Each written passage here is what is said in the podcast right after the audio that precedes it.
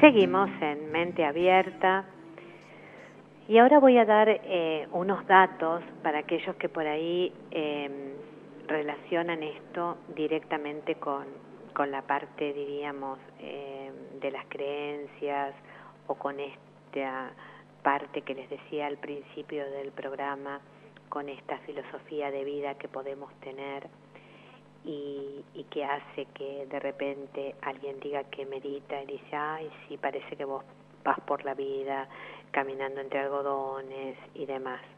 Bueno, hay estudios concretos, por ejemplo, hay un estudio de la Universidad de Harvard que dice que eh, realmente la meditación rejuvenece y previene el envejecimiento del cerebro. Es decir, está comprobado científicamente. ¿Por qué? Porque lo que se ve que se modifica es eh, la densidad de eh, las neuronas. Es decir, eh, a nivel de los axones, vieron que las neuronas son las células nerviosas que tienen un cuerpo, un axón, ¿no es cierto?, como un tronquito, y las dendritas. Bueno, dicen que a nivel de los axones, de ese tronquito, que está entre el cuerpo de la neurona y las dendritas, bueno, hay mayor densidad, ¿no?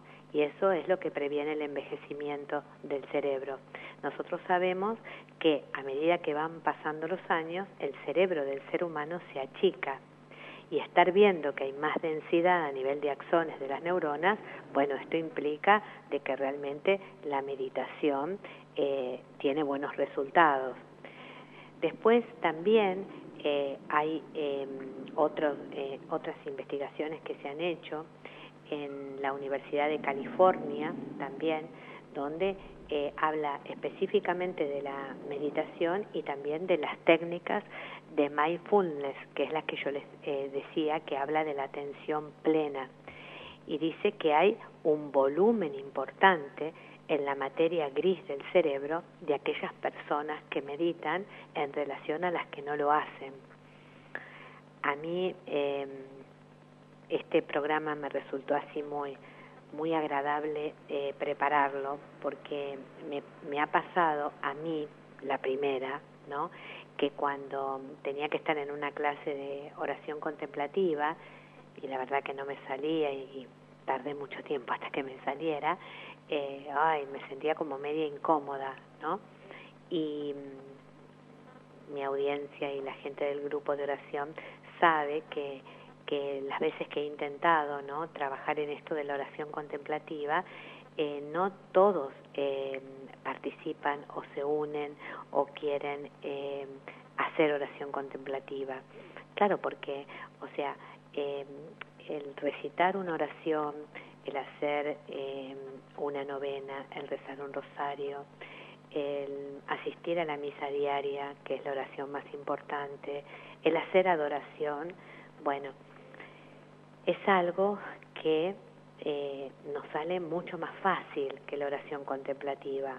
¿Por qué? Y porque somos seres humanos, entonces eh, somos dispersos, eh, estamos en misa, en procesión y tocando las campanas, eh, en la vida, en lo cotidiano, porque hay muchas cosas que hacer y hay que cumplir y hay que terminar y, y se pasa el tiempo. Entonces, claro, es más fácil ir haciendo algo y rezar el rosario o ir rezando y demás. Pero esta cosa, ¿no? De, de poder eh, tener esta atención plena o esta atención amorosa, Fíjense los beneficios que trae independientemente de las creencias, independientemente de la religión y de eh, hay, hay, algo que trasciende esto. Otra de, los, mm, de las cuestiones que se han eh, comprobado científicamente es que aumenta la concentración y la capacidad de atención. ¿Y por qué pasa esto? Miren, se han hecho unos estudios que eh, es eh, impresionante, ¿no? Tanto en la Universidad de Washington como en la Universidad de Harvard. Y piensen que son eh, universidades que tienen mucha historia y que se han puesto a estudiar esto porque si yo realmente adquiero el método y la técnica de hacer esto diariamente, empezando, miren, eh, que hay eh, sacerdotes y hay médicos que dicen empiecen con un minuto. Están los otros que no toleran y dicen menos de una hora no sirve para nada, pero es real que esto uno empieza con poco tiempo y después esto es progresivo, ¿no? Y mm, estas universidades eh, ven eh, los cambios que se producen en la actividad cerebral a nivel concentración y a nivel capacidad de atención, porque claro, al yo eh, tomar una postura determinada y estar haciendo la respiración y estar concentrándome en eso, después no es que la concentración y la atención quedó como encapsulada y encorsetada en ese minuto, 20 o una hora que estuve meditando. No, extrapola a mi vida. Entonces después, en mi vida, en la cotidianidad, yo voy teniendo cada vez más concentración en las cosas que estoy haciendo y más capacidad de atención. Pero eso es un ejercicio que lo tenemos que hacer inclusive fuera de la meditación. Eh, hay algo que les quiero comentar, ¿no? Eh, ustedes tienen que tratar de estar presentes en cada cosa que hacen. Es decir, si están desayunando, estar presentes en el desayuno, más allá de con quién están desayunando, presentes en todo lo que implica tomar el té o el café con leche o la tostada con eh, queso o mermelada, porque eso permite que yo pueda disfrutar de cada momento. Si yo, por ejemplo, cuando estoy desayunando o estoy almorzando, estoy pensando en lo que tengo que hacer después, no estoy disfrutando de ese momento. Pero eso no tiene que ver que yo lo esté haciendo con otro, porque podría ser que yo esté desayunando solo, pero tengo que estar disfrutando, ladeando eso que yo estoy comiendo, disfrutando de ese presente. Y eso es lo que le hace bien al cerebro. Porque nosotros somos, de alguna manera, por decirlo metafóricamente, los, los que vamos enloqueciendo el cerebro. Porque es como que eh, no le permitimos ese tiempo de atención y de concentración en cada uno de los actos que nosotros hacemos. ¿Por qué? Porque estamos haciendo una cosa y estamos pensando en lo que vamos a hacer después o en lo que hicimos ayer entonces, esta cosa de vivir el presente en cada uno de los actos. Entonces, ¿cuándo se va a poder extrapolar esta actitud, esta forma? Y se va a extrapolar si yo hago meditación, esa concentración y esa atención, yo la voy a poder extrapolar a cualquier actividad de mi vida. Pero también puedo eh, ir haciendo este ejercicio, aunque todavía no tenga toda la práctica ni la continuidad de la meditación. Es decir, ¿qué hago? Voy concentrándome en lo que estoy haciendo. Si ahora estoy haciendo, lavando los platos, estoy lavando los platos. Si estoy almorzando con mi esposo, estoy almorzando con mi esposo. Si estoy viendo una película, estoy en la película. Ese es el mejor ejercicio para el cerebro. Por eso hoy cuando yo les decía que si bien se sabe poco del cerebro, hoy se sabe mucho más de lo que se sabía, tenemos que aprovechar todas estas cosas y todos estos eh, descubrimientos que se han hecho con respecto a todo lo que favorece la meditación. También se han hecho estudios, y esto me encantó, ¿no? De estudios poner personas mayores que hacen meditación y hacerles, tomarles un test o hacer em, algunas tareas con personas jóvenes que no meditan. Y tienen mejores resultados las personas mayores que meditan. Es fabuloso esto, porque evidentemente es una, una técnica y un proceso que, que si nosotros lo adquirimos, no solamente nos va a dar armonía, paz, felicidad, sino que además concretamente se ha visto y se ha estudiado los beneficios que tiene a nivel cerebral. Otro de los beneficios que trae es que mejora la memoria y otras funciones cognitivas. Esto es re importante, pero ¿por qué mejora la memoria y otras funciones cognitivas? Porque, como les dije, el cerebro, a medida que van pasando los años, a todos nos pasa, así como tenemos la presbicia, que vamos perdiendo la vista, o la hipoacusia, que perdemos el oído, bueno, el cerebro se va achicando. Entonces, es lógico que el envejecimiento traiga problemas de memoria generalmente es de la memoria, ¿no es cierto?, inmediata, no de la mediata. La mediata es cuando estamos con nuestros abuelos, por ejemplo, y se acuerdan del 1900 no sé cuánto y perfectamente. Y capaz pasaron de la cocina al living y dicen, ¿qué venía a buscar? Que no me acuerdo. Bueno, ¿cuántas veces nos pasa eso? Bueno, el meditar mejora esta cuestión de la memoria y de las funciones cognitivas que el envejecimiento lógico de la vida, ¿no es cierto?, eh, nos va haciendo perder algunas funciones. Bueno, el meditar ayuda a eso. Y ustedes decir, pero si hace tantas cosas, qué bárbaro. Y bueno, pero la savia que está corriendo por nuestro cuerpo, la meditación la limpia, le saca las toxinas. Entonces, no es que nosotros vamos aumentando toxinas si no limpiamos, es que la meditación todos los días se ocupa de limpiar nuestra, nuestra terza, por decir de alguna manera, nuestro cerebro. Así que miren cuántas cosas hace. ¿Por qué? Porque va teniendo el cerebro eh, bien, porque va teniendo limpia nuestra sangre, que es nuestra savia, que recorre todo nuestro cuerpo. Otra cosa que también se comprobó es que favorece la creatividad.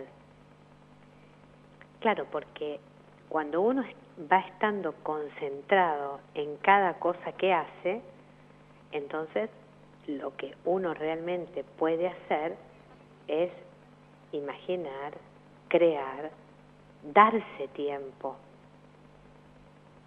Que a veces ese tiempo no nos lo damos. Entonces lo que da es como un aumento en la capacidad para generar nuevas ideas. ¿Y saben lo que da esto? El estado de calma mental que aporta esta técnica de la meditación. Porque cuando uno está estresado, cuando uno está cargado en 220, no se puede. En vez, el estado de calma hace que aparezcan nuevas ideas, que se puedan hacer otras cosas. Otro de los beneficios que, que tiene el meditar es desarrollar la inteligencia intrapersonal y emocional. Y aquí me quiero detener un poquito porque en alguna oportunidad nosotros hemos hablado de la inteligencia intrapersonal. Recuerdan que nosotros teníamos, digo nosotros porque sé que esto también es generacional, ¿no? Medir eh, la inteligencia se medía como con el consciente intelectual. Era algo numérico y se decía, bueno, esta persona tiene una inteligencia normal, este es un superdotado, este es un borde, este tiene una discapacidad. Aparece eh, el descubrimiento de las inteligencias, de las distintas inteligencias, y entonces se ve de que no hay una sola inteligencia. Entonces está la lógico-matemática, está la creativa, bueno, la del lenguaje, hay un montón. Y yo les dije en alguna oportunidad que cuando termina su obra, quien descubre las inteligencias múltiples, dice que la inteligencia más importante es la interpersonal, perdón, es la intrapersonal y luego la interpersonal. ¿Y qué hace la meditación? Desarrolla la inteligencia intrapersonal, que es justamente la inteligencia que el descubridor de las inteligencias múltiples dice es la más importante, la intrapersonal. ¿Por qué? y porque es cómo me veo, esa capacidad de verme. Y esa capacidad de verme es una capacidad de autoconocimiento. Es decir, esta técnica de la meditación me ayuda al autoconocimiento y me desarrolla el autoconocimiento, es decir, poder verme. Eso es sumamente importante. Pero además desarrolla la inteligencia emocional. Y qué importantes que son las emociones en nuestra forma de, de ser, de expresarnos, de manejarnos, de darnos, de compartirnos. Es sumamente importante. De manera que si ustedes adquieren esta técnica, miren todos los beneficios comprobados científicamente para aquellos que piensan que solamente aquellos que tenemos eh, una religión o una creencia y la practicamos, bueno, somos poseedores de todo esto. No, no, no, no, no, cualquiera. ¿eh? El ateo también, el que no cree también, cualquiera, cualquiera. Otro beneficio es que potencia emociones de un valor positivo, que tienen valor positivo. Es decir, esa capacidad que a veces se tiene de algunas emociones determinadas, positivas, las potencia.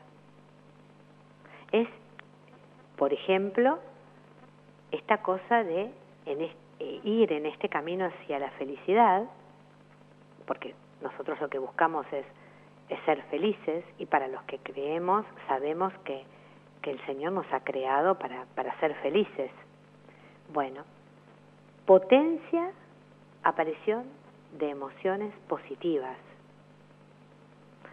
Y, y yo les podría decir de que aquella persona que practica la meditación tiene una luz, una luz propia que, que ilumina de una manera que, que trasciende, realmente trasciende. Otra cosa que hace la meditación es mejorar las relaciones sociales. Miren, el que es feliz con su vida quiere que el otro también lo sea.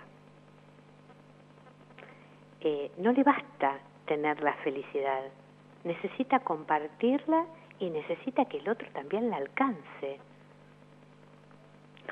Porque si no es como que no tendría sentido. ¿Para qué quiero ser feliz en un mundo que carece de felicidad? Si realmente no me proyecto y no quiero enseñarle al otro, decirle al otro de qué manera ese otro puede ser feliz de alguna manera es como decir, bueno, mira, si yo aprendí todo esto de la meditación, ¿sabes qué? Te lo quiero enseñar a vos para que vos lo practiques también y puedas tener calma, puedas tener serenidad, puedas ser feliz, puedas tener mejores relaciones sociales, mejores mejores vínculos y tu y tu vida pueda tener otra calidad.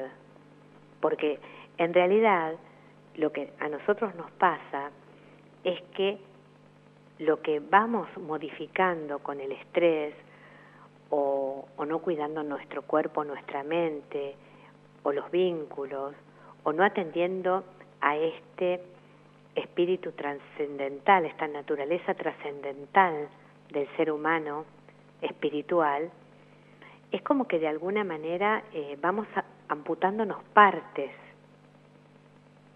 cuando en realidad lo que tenemos que hacer es hacer crecer cada una de las partes.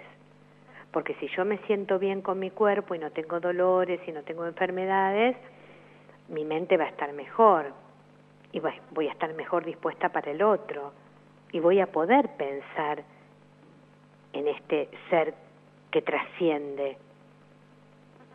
Pero si no estoy bien conmigo, eso no lo voy a poder lograr no se va a poder lograr. Y esto me gustaría que ustedes lo tomen en cuenta para todo lo que hacen. Es decir, si son padres de familia, si son hijos, en el trabajo, si son profesionales, si son consagrados, en lo que sean, pero empiecen todos los días un poquitito, un minutito, y al otro día dos minutitos, y así. Después me van contando qué les parece. Vamos al último corte.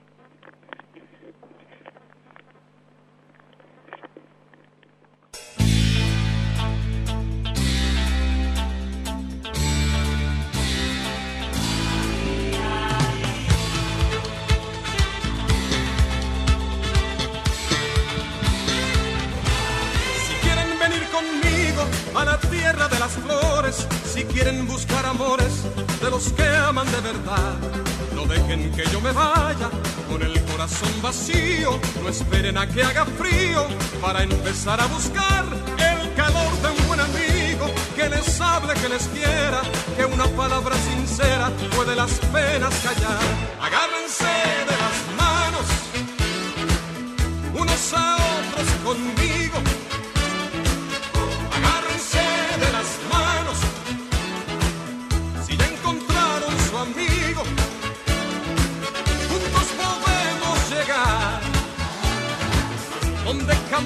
hemos ido. Juntos podemos llegar. Unan sus manos conmigo.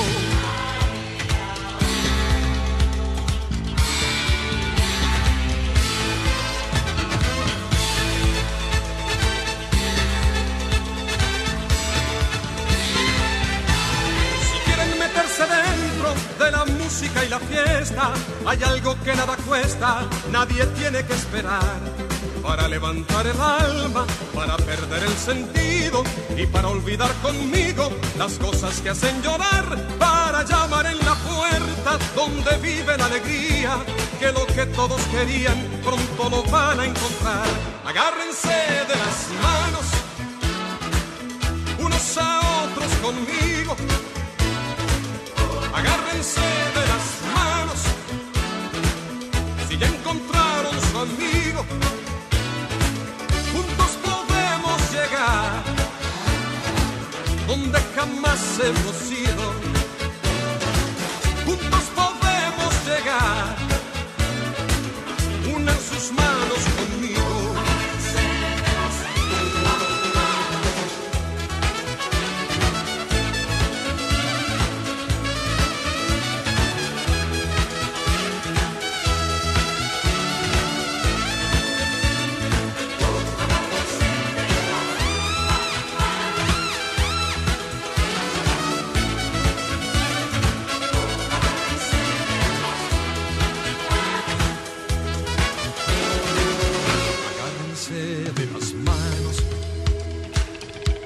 a otros conmigo. Agárrense de las manos si ya encontraron su amigo. Juntos podemos llegar.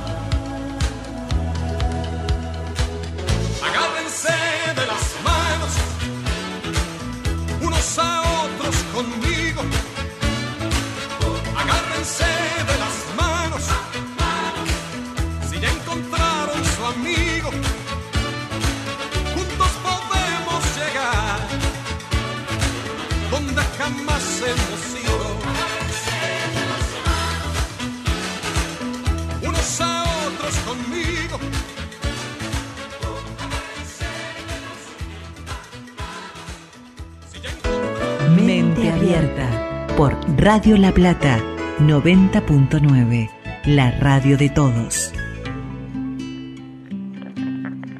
Seguimos en Mente Abierta y ya estamos en el último tramo del programa. Deseo profundamente, profundamente que, que bueno, que me digan, que me cuenten. Yo como puedo voy contestando algunos WhatsApp, como les digo, con emoticones, porque cuando estoy al aire no, no puedo escribir, pero después eh, les contesto. Eh, y bueno, los, los veo muy interesados y, y saben que, que bueno, que esto es, es un trabajo, que es una técnica, que se requiere constancia y que, que bueno, que después eh, se ven los resultados.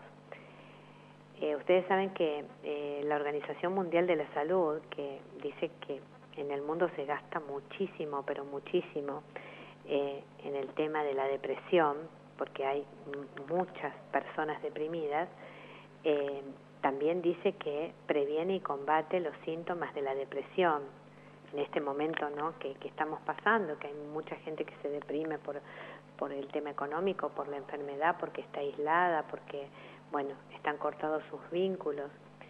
Em, también eh, dice la Organización Mundial de la Salud que em, en un estudio que se realizó en la Universidad de Oxford también eh, ven cómo reduce la ansiedad, ¿no? Aquellas personas que, que padecen de ansiedad y bueno, y lo que ya hemos visto al principio del programa, cómo mitiga los efectos del estrés.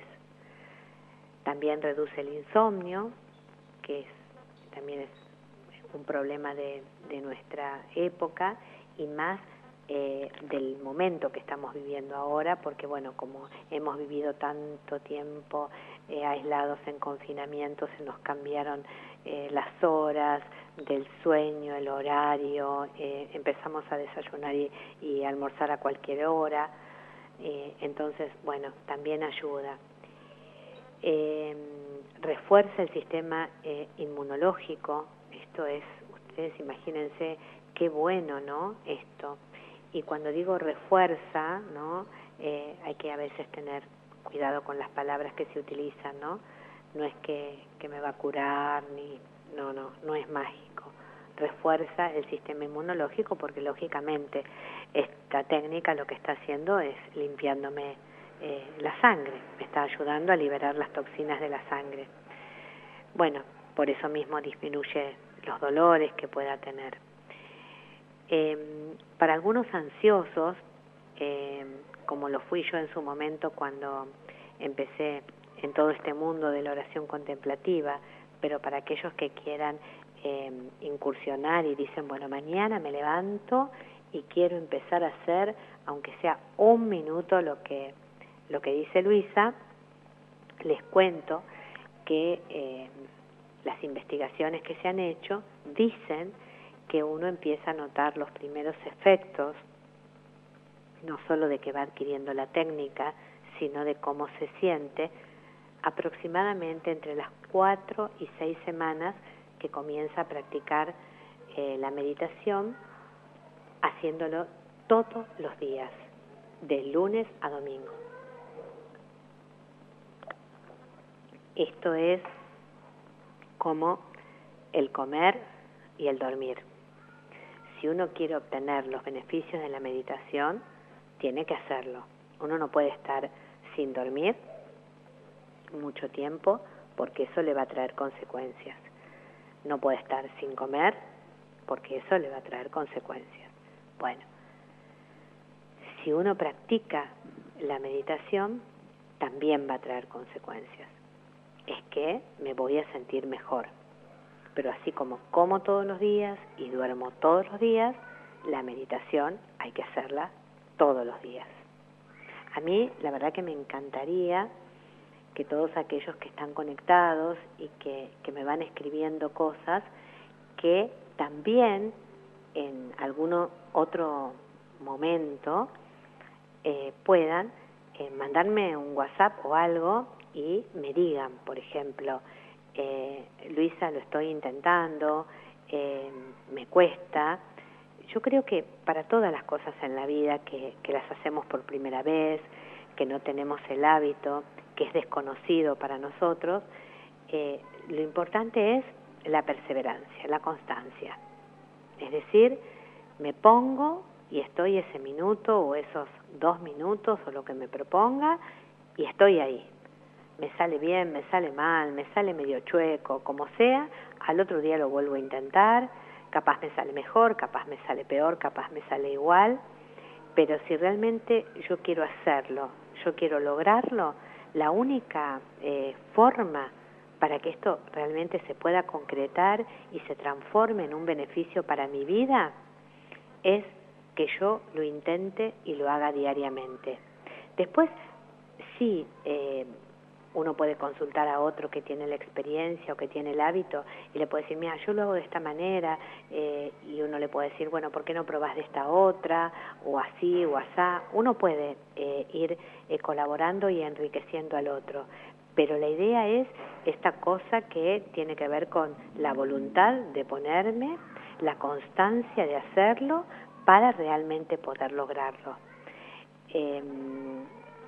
También el hecho de, darse cuenta cuando uno empieza a ponerse en contacto ¿no? con la respiración. ¿Realmente yo sé respirar?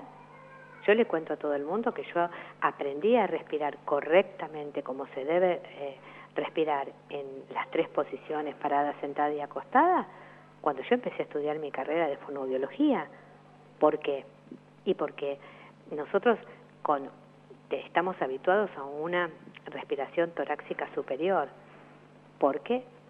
Por las clases de educación física. Tomo aire y llevo los brazos arriba. Saco el aire y vienen los brazos abajo.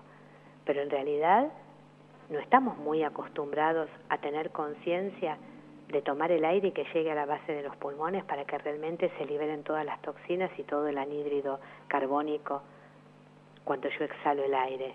Entonces tal vez yo empiece a ejercitarme cuando me pongo en esta postura a ver si realmente llevo el aire a la base de los pulmones, si sé respirar. Pero es algo que no es imposible, que lo podemos aprender, que es una técnica y que tenemos la seguridad que nos va a traer beneficios a nuestra vida eh, psíquica, a nuestras relaciones y que el primero que se va a favorecer va a ser nuestro cuerpo Así que yo les propongo que lo hagan y que después me cuenten. Bueno, llegamos al final del programa. Espero que les haya gustado, que les haya sido útil. Como siempre, beso enorme, abrazo al alma. Chao, hasta el jueves. Permanecer y transcurrir no es perdurar, no es existir, ni honrar la vida. Hay maneras de no ser, tanta conciencia sin saber, adormecida. Merecer la vida no es callar y consentir tantas injusticias repetidas. Es una virtud, es dignidad y es la actitud de identidad más definida. Eso de durar y transcurrir no nos da derecho a presumir, porque no es lo mismo que vivir, honrar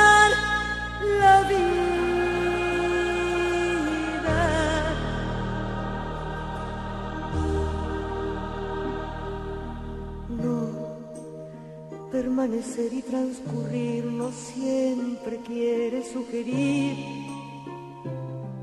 honrar la vida. Hay tanta pequeña vanidad en nuestra tonta humanidad enseguecida. Merecer la vida es erguirse vertical más allá del mal de las caídas. Es igual que darle a la verdad y a nuestra propia libertad la bienvenida.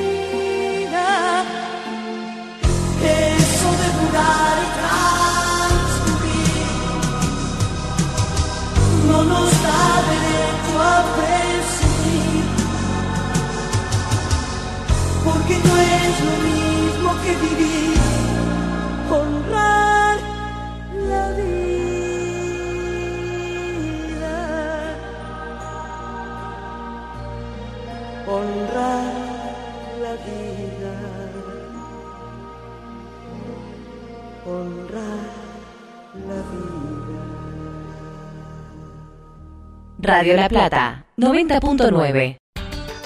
Mente Abierta un programa que apuesta a la concepción holística del hombre y lo atiende en todas sus dimensiones, biológica, psicológica, social y espiritual. Conduce la doctora Luisa Pietronave, Mente Abierta, todos los jueves de 18 a 20 por Radio La Plata 90.9. Radio La Plata 90.9